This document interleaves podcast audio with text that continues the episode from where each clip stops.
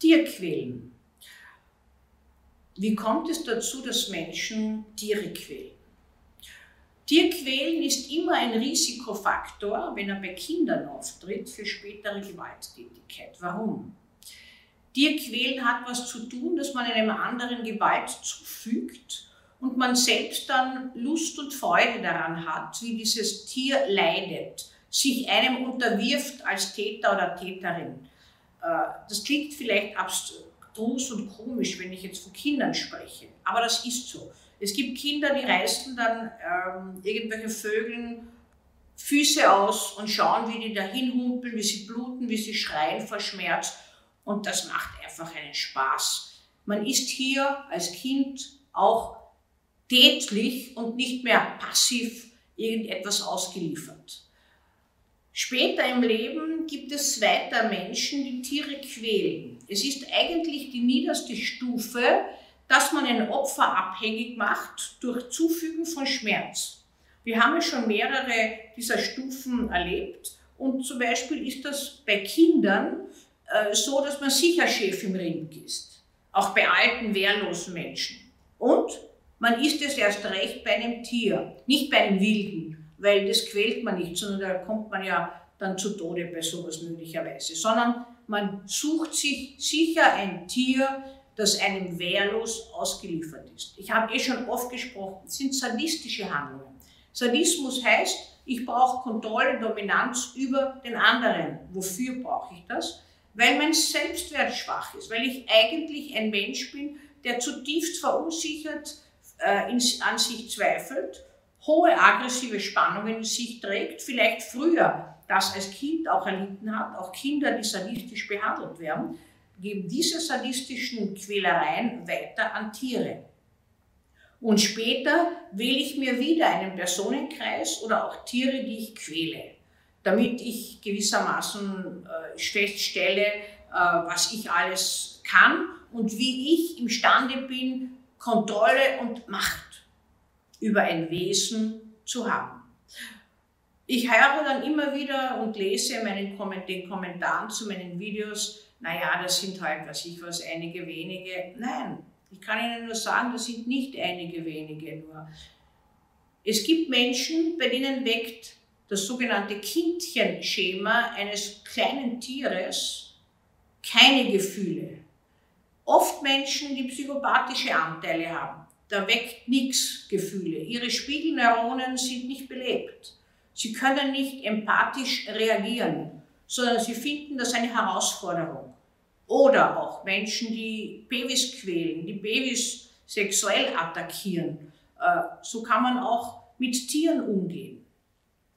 Man kann sie auch sexuell attackieren. Es gibt Menschen, die, haben wir unlängst schon gelesen, Katzen häuten bei vollem Bewusstsein, ihnen die Augen ausstechen, sie festhalten. Das ist eigentlich eine sehr feige Maßnahme, sagen dann viele. Ja, ist eine Maßnahme auf 100 Prozent, wo ich das tun kann, was ich will. Gewalt anwenden. So kommt man nicht auf die Welt. Aber so kann es sein, dass man wird. Wann wird man so? Wenn in einem selbst das Potenzial zur Beziehung, zum Dialog nicht geweckt wird sondern man fällt in sich zurück.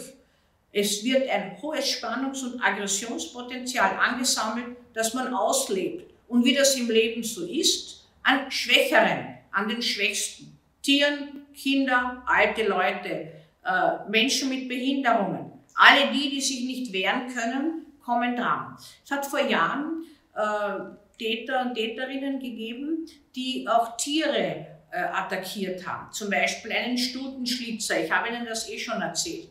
Äh, hier wird die Gewalt angewandt, noch dazu angefacht durch das Geheime, äh, so wie das Rumpelstilzchen-Syndrom. Also so wie gut, dass niemand weiß, dass ich das jetzt mache. Ich, ich, ich schlitze die Stute auf, die verendet langsam und wenn sie röchelt, dann ist das für mich eine Erleichterung. Sie können sich das vielleicht schwer vorstellen, ich schon eher. Ich habe solche Menschen schon untersucht.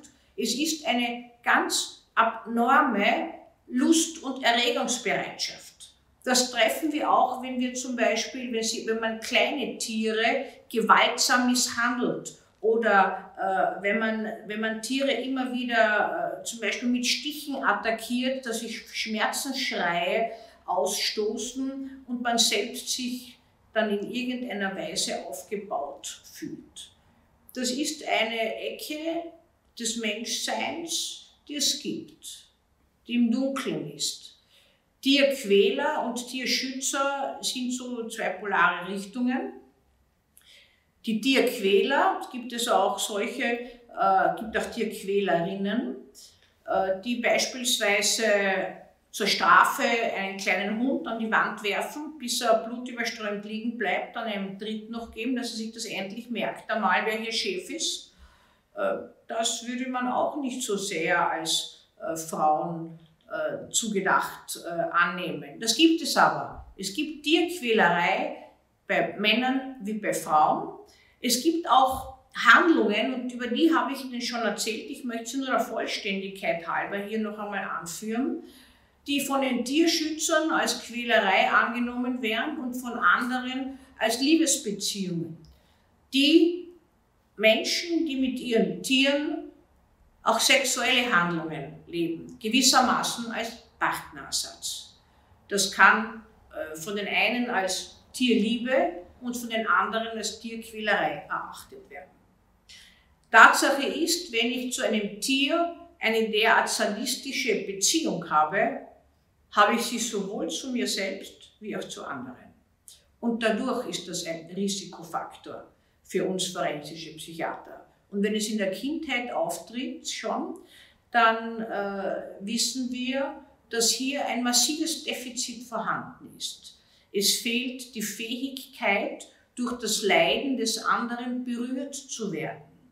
Und es fehlt die Fähigkeit, äh, jemanden, der äh, unsere Hilfe bräuchte oder etwas braucht, zu Hilfe zu kommen.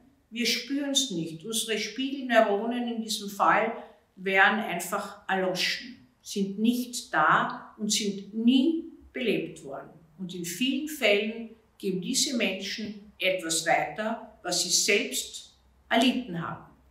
Selbst als Opfer, als schwaches Opfer, gibt man das später weiter an noch Schwächere. Das finden wir oft bei Tierquälern und Tierquälerinnen.